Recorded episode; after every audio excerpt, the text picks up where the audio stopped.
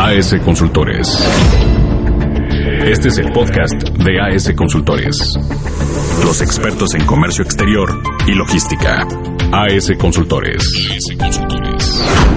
Inspirados para marcar la diferencia.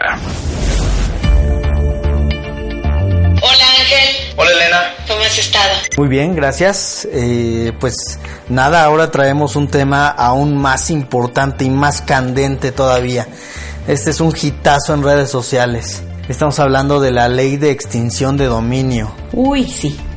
Es un tema muy controversial hoy en día y pues bueno que eh, esperamos que a todos les, les aporte este podcast que estamos produciendo para ustedes y tengan un poquito más de información sobre esta nueva ley nacional de extinción de dominio. Bueno, hablabas sobre, las verdades y mentiras de esta ley. Tristemente hay que decir que eh, mucha de la información que ha salido es real. Pues sí, eh, pero bueno, pues yo creería que lo mejor es escuchar de alguien, de un experto, de, de alguien que, que, que conoce sobre las leyes y creo que una persona calificada para hablar de este tema, definitivamente eres tú. Y a ver, coméntanos, ¿de qué trata esta ley? Muchas gracias por lo de experta. Bueno, la Ley Nacional de Extinción de Dominio se refiere a la posibilidad que tiene el gobierno de que los inmuebles en los que se considere que se cometió alguno de los ilícitos que enumera la misma ley podrán pasar a propiedad del Estado. Si bien antes teníamos figuras similares, esta es preocupante porque incluso el Estado puede tenerla o el gobierno lo puede tener in, eh, aún no haya un juicio por el cual se haya determinado si es o no eh, esa propiedad o esos bienes eh, fueron parte de un ilícito, adquiridos por un ilícito, o en su caso en él se, se configuraron ilícitos. Ahorita entramos un poquito más, más a detalle eh, sobre esta ley, pero una de las cosas que más me gustaría saber es cuándo entra en vigor. La ley de extinción de dominio entró en vigor desde eh, agosto de este año 2019. Sin embargo, todavía no están perfeccionados o se están perfeccionando todas las instancias para su aplicación. Se dieron seis meses para que el Consejo de la Judicatura Federal, por medio, bueno, el Poder Judicial de la Federación, instaurara los eh, tribunales necesarios para llevar estas causas a la justicia. También eh, la Fiscalía General de la República tiene un cierto plazo para poder instrumentar todos los procedimientos internos que deberían de llevarse a cabo. Y lo mismo eh, la solicitud a las legislaturas eh, estatales de los 32 estados de la República para que sean acordes con esta ley de extinción de dominio. Eh, sin embargo, la entrada en vigor se hizo en el mes de agosto. Correcto. Ahora, hace un momento nos mencionabas que ya existía un antecedente de esta ley. ¿Nos puedes explicar un poco más a fondo eh, cuál es, cuál fue el antecedente, en qué se, se diferencia? Bien, eh, lo que existía conforme al artículo 22 constitucional era el aseguramiento de bienes y existía una ley que hablaba sobre el aseguramiento de los bienes. Y esto implicaba que cualquier bien que fuera motivo eh, de la comisión de un delito podía ser asegurado por el Estado, es decir, el Estado lo etiquetaba de ahí se llevaba un juicio y en caso de que esa persona fuera culpable, entonces se podía eh, tomar a disposición ese bien sin la eh, contraprestación. Es decir, este bien pasaba a propiedad del Estado sin tenerle que pagar ninguna contraprestación a eh, las personas que eran dueñas del inmueble. Ejemplo de eso son muchas de las casas de eh, narcotraficantes que después el Estado aseguró y que incluso han sido motivo de la eh, subasta que hace unos meses hizo el presidente Andrés Manuel López Obrador de casas que eran bienes asegurados en territorio nacional. Ese es el antecedente más cercano.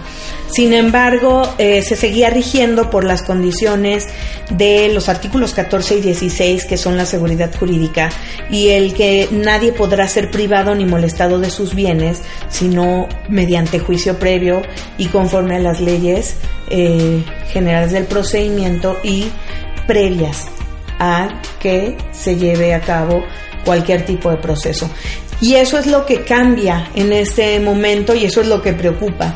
La ley de extinción de dominio le faculta la autoridad a que te pueda incautar, bueno, que te pueda quitar tu inmueble o tus cosas desde cuatro meses o hasta seis meses antes de que se dicte eh, un juicio, que se lleve a cabo un juicio, simplemente por la sospecha. ¿Qué es lo grave?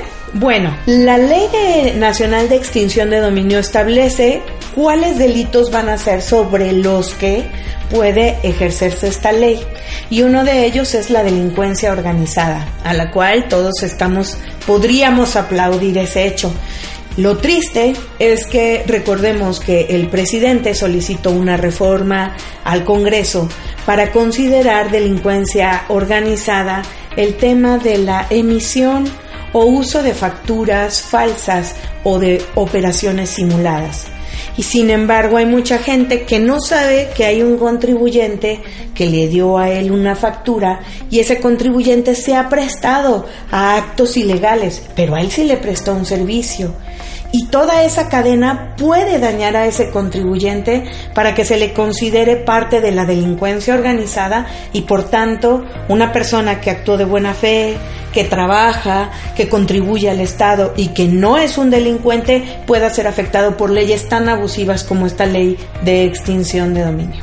Entiendo, entonces es parte del fundamento por el cual la gente considera que esta eh, es una ley injusta o abusiva. ¿Es esto a lo que te refieres? Absolutamente. De hecho, actualmente la Corte ha aceptado ya eh, una cantidad eh, de más de mil amparos, más de dos mil amparos respecto a esta ley que se considera inconstitucional y también se han ejercido acciones de inconstitucionalidad eh, para la misma ley. Estas acciones de inconstitucionalidad son promovidas por los estados, o son promovidas por diferentes autoridades que lo consideren así y por otro lado las amparos son las acciones que contra estos eh, esta determinación inconstitucional de una ley que consideramos la mayoría de los abogados violatoria de la constitución es la forma que tienes para protegerte de la entrada en vigor de esta ley.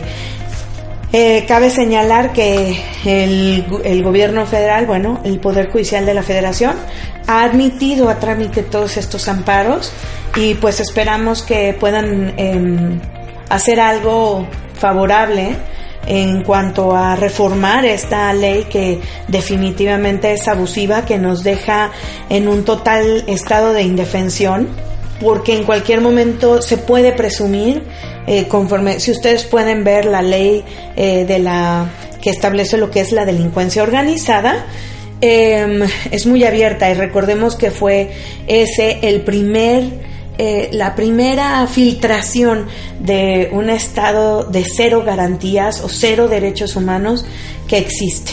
Y eso realmente es grave y ahora ha ido avanzando hasta llegar a un, a un punto en donde tus bienes ¿sí? van a poder ser arrebatados por parte del gobierno. Es muy grave. Qué delicado, eh, qué, qué delicado es este tema. Eh, definitivamente sí nos deja eh, en qué pensar, pero escuchándote y viendo eh, también parte de lo justo de lo que tú comentabas eh, salió una noticia justo eh, esta mañana cuando grabamos esto de que había más allá más de dos mil amparos interpuestos a esta ley. Y eso eso me, me trae otra pregunta que es y yo, más allá del amparo, ¿tengo derecho a ser oído o a ser vencido en juicio? ¿Qué herramientas tengo yo, ciudadano, ante esta ley?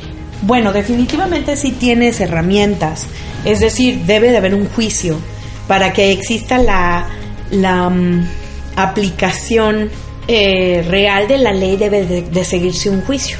El tema es que dicen, uy, si nos equivocamos y ya vendimos tu bien, entonces pues te damos el dinero de lo que nosotros consideramos que valía tu bien. Eso es volver a un tema donde eh, existe una verdadera dictadura por parte del Estado en cuanto a tus bienes. Entonces el Estado deja de tener una razón de ser porque el Estado protege tanto a las personas como a sus bienes, a la propiedad privada. Y es parte de lo que el Estado garantiza conforme a las teorías del Estado y conforme al contrato social del cual estamos establecidos después de la Revolución Francesa.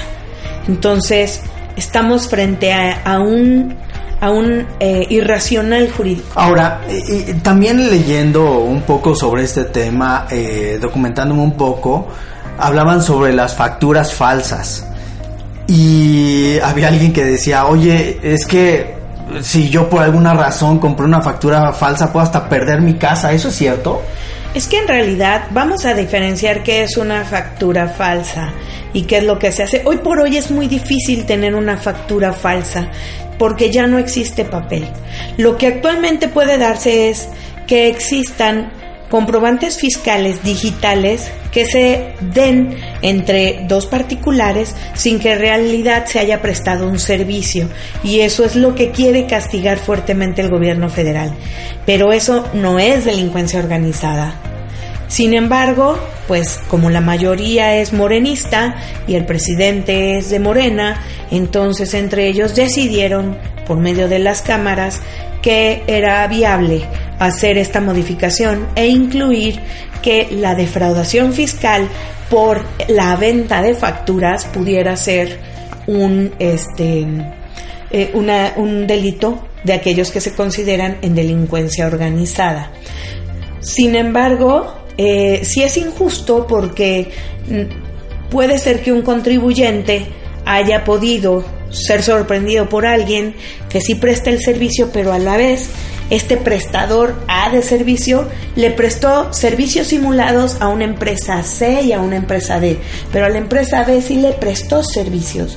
Y eso es grave porque esta empresa B siempre actuó de buena fe, pero como le compró a una empresa que se presume que es este empresa A, le prestó servicios ficticios a otras, entonces él está vinculado y puede salir em, eh, afectado por esto. El gobierno dice que no, pero al dejarlo a discreción nos dejan a merced de lo que decida una autoridad y no a lo que establece claramente la ley. Y eso es lo grave. Entonces también hablaríamos de que si, un ejemplo, yo cometo el ilícito, ¿todos mis familiares estarían en riesgo de perder sus bienes? Bueno, lo que sucede y parte de la, de la problemática es que mm, los delitos cometidos por servidores públicos que también forman parte de la Ley Nacional de Extinción de Dominio, de todo aquello que es enriquecimiento ilícito, están contemplados y eh, existía la queja común de las personas de que en el caso de Duarte, Duarte estará en la cárcel, pero no se le ha quitado uno solo de los bienes que tiene. A Duarte nadie se los va a quitar porque esta ley es de reciente creación. Pero lo que intenta esta ley es eh, que estas cosas sean sancionadas. Y entonces, si Duarte le dio el dinero a su esposa y su esposa compró los bienes, o a su primo, o a su empleado, etcétera, si se puede perseguir esa cadena, entonces los familiares también estarían afectados de esta de esta mm, eh, ley. Ahora bien, insistimos en que pareciera un esfuerzo noble, pero nos deja en una total indefensión. Pues muchas gracias María Elena, nuevamente un tema muy que, que, nos deja muchas preguntas, que nos algunos no solamente eh, las preguntas, sino nos deja inquietudes. Y pues nuevamente agradecerte este espacio, esta pequeña asesoría, esta pequeña plática. Y pues algo más que nos quieras agregar. Bueno, yo no soy amiga del miedo y me gusta siempre prevenir o encontrar una solución. Por lo tanto, nosotros estamos abiertos a resolver cualquier duda, consulta que ustedes tengan respecto a esta ley. Eh, y respecto a su actuar en materia fiscal para que ustedes tengan la tranquilidad de que no serán sujetos de este tipo de eh, de problemática que se genera con la ley de extinción de dominio. Como siempre, nuestro correo electrónico es info.